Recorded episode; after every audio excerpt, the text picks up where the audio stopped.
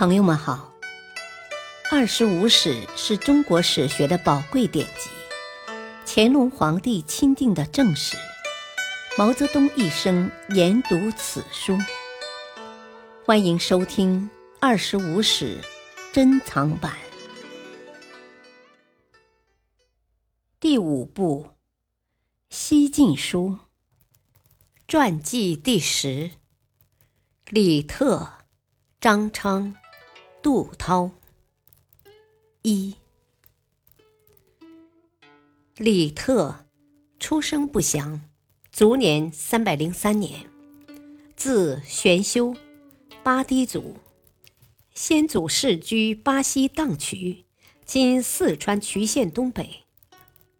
东汉末年，曹操平定张鲁，李特的祖父李虎率众归附曹操。被任命为将军，迁往略阳（今甘肃钦安东南）。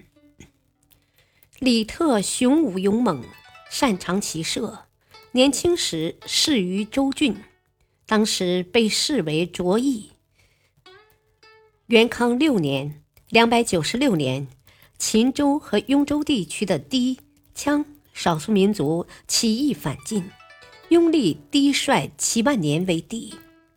西晋朝廷派兵前往镇压，关陇地区因此而连年战乱，灾荒严重。于是略阳、天水等六郡饥民数万家，共十余万人逃亡入蜀求食。李特兄弟五人和其他六郡大姓也与饥民一起流亡入蜀。经过间隔时，李特顾盼险阻，叹道。唉，刘阿斗有这样的地方而自负投降，真是庸才呀！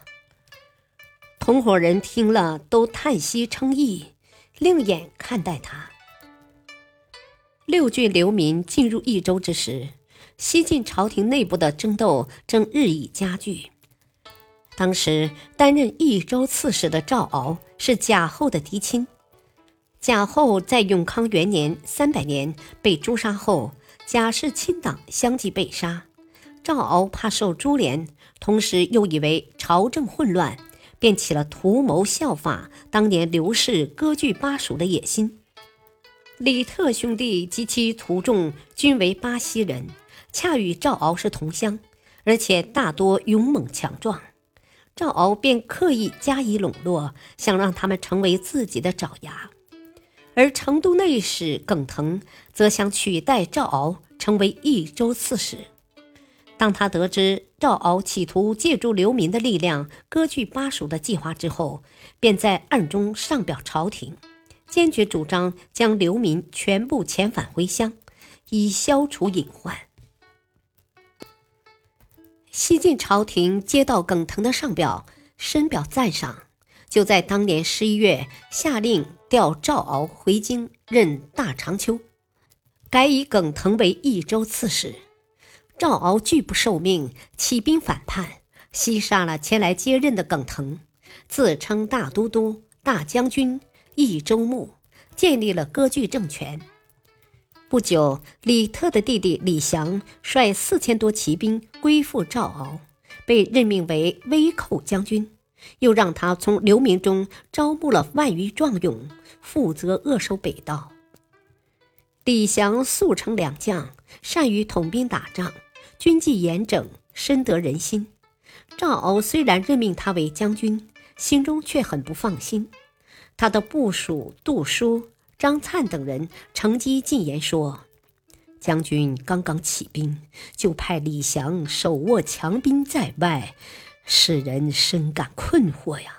况且非我族类，其心必异，这是授人以柄的做法啊！应该及早设法除掉他。赵敖本来就想除掉李祥，经过一番密谋策划，便以李祥大逆不道为借口，将他和子侄十余人全部杀害了。当时，李特、李刘兄弟都率兵在外，赵敖唯恐激起他们的反抗，就专门派人安抚他们说：“李祥说了大逆不道的话，理应被处死，与你们兄弟不相干，并任命李特、李刘为都将。李特、李刘兄弟对赵敖极为怨恨，率众回到绵竹（今属四川），准备抗击赵敖。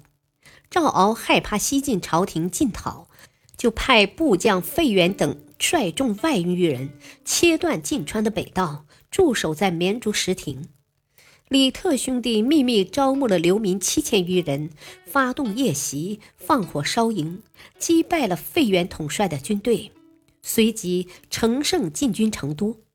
惊慌失措的赵敖与妻儿乘小船狼狈出逃，途中被部下杀死。李特进入成都后，尽杀赵敖委任的地方官吏。又派人到洛阳陈述赵敖的罪状，希望能得到西晋朝廷的封赏。赵敖叛乱后，西晋朝廷先以委派凉州刺史罗尚为平西将军、益州刺史，率领蜀郡太守徐简、广汉太守辛然等七千余人入蜀。对于罗尚的到来，李特深感疑惧，一面贡献物品加以联络，暗中。却加强了戒备。感谢收听，下期播讲二，敬请收听，再会。